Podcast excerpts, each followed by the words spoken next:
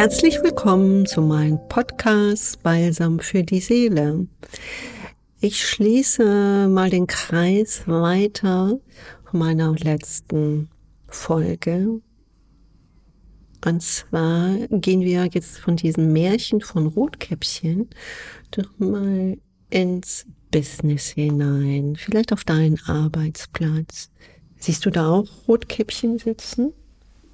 Oder bist du Rotkäppchen selbst oder hast Anteile von Rotkäppchen? Kannst du auch nicht Nein sagen, wenn du immer mehr Aufgaben bekommst? ist auch eine Überforderung und auch ein Angepasstsein, weil du sollst ja in dieser Gruppe oder man wünscht das hineinpassen. Und da ist auch wieder Harmonie steht an erster Stelle. Und die Menschen werden auch heute so ausgesucht durch Persönlichkeitstest, dass sie harmonisch zusammenpassen in ihrer Arbeitswelt. Das ist eine tolle Idee, die ist wirklich zu begrüßen.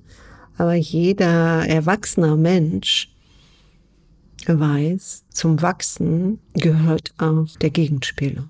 Ohne Gegenspieler kannst du gar nicht wachsen. Aus reiner Harmoniesucht kann nichts wachsen. Es kann nur etwas wachsen in der Natur, weil es frei ist, weil es einen göttlichen Informationsplan hat, zu wachsen. Es ist einfach da und macht und weiß, warum der Baum oder die Pflanze oder der Stein da ist. Sie haben auch ein Bewusstsein des Seins. Aber der Mensch hat ja seine Stabilität verloren. Das wollen wir jetzt gar nicht äh, heute erläutern. Aber die Stabilität ist heute nicht mehr da. Der größte Teil der Menschheit weiß nicht sein Sinn des Lebens. Nicht der Sinn des Lebens, sondern sein spezieller Sinn des Lebens so viele Klienten, die so viel erreicht haben, materiell und stellen sich dann doch irgendwann die Frage, war das jetzt alles? Besitztum. Ich weiß, die es nicht haben, die würden sich das wünschen. Aber viele, die Besitz haben, sind trotzdem von innen leer. Und sie sind dann eine Art Rotkäppchen auch, dass sie viel, viel geben. Weil im Business kommt ja diese Überforderung. Das heißt, das innere Ausbrennen. Dein inneres Licht geht buchstäblich, so sagen mir das meine Klienten, Bruchteil von Sekunden aus. Da geht gar nichts mehr. Das ist diese Überforderung von anderen, die dir vorgeben, so zu sein und so zu funktionieren. Versteh mich nicht falsch. Es müssen wirklich Gesetze geben, Richtlinien. Es geht nicht darum, dass jeder das machen kann und soll, was er jetzt gerade will.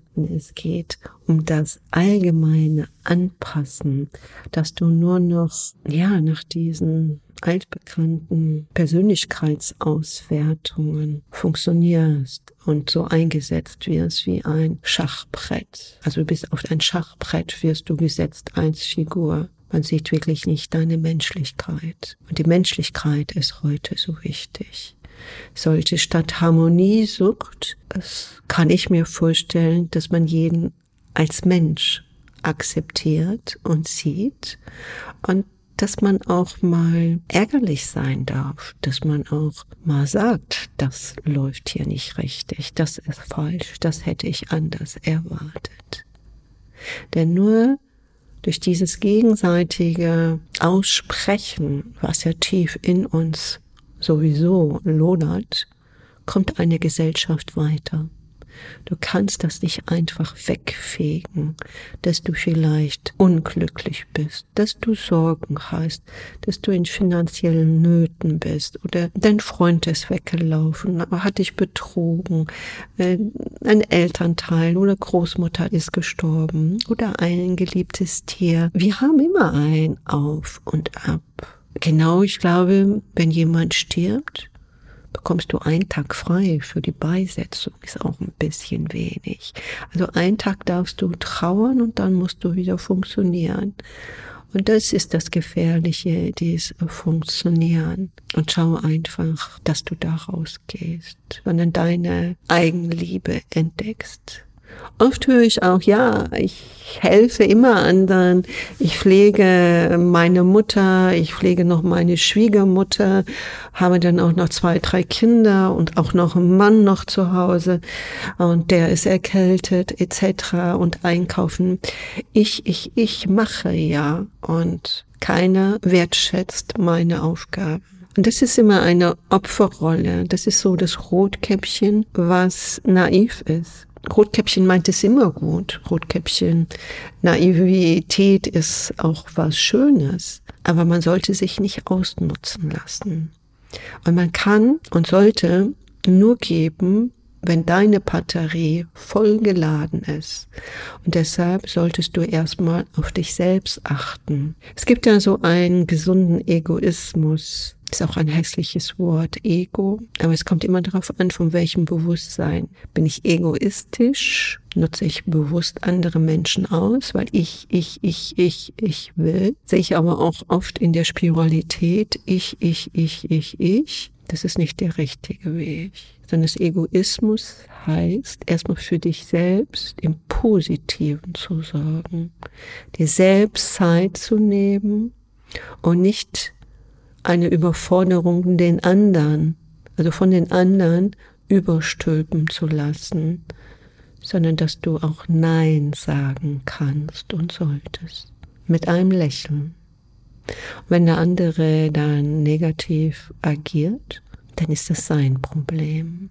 Aber wenn ihr ehrlich miteinander umgeht und das Wort der gleichen Liebesfrequenz ist da, versteht der andere auch. Er wird sagen, hm, gefällt mir jetzt nicht, wer soll es denn jetzt erledigen? Hätte ich jetzt nicht von dir erwartet. Aber er kann es nachvollziehen und wird es akzeptieren. Und wenn man sich dann so zusammentut, gehen auch andere Lösungsansätze auf.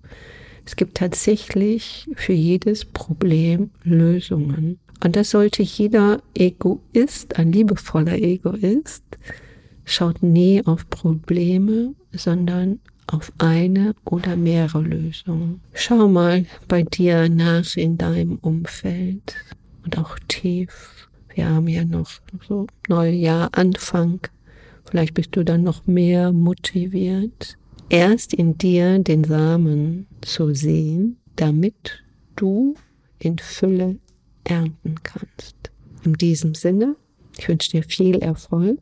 Ich denke und ich weiß, das schaffst du. Alles Liebe, bis bald.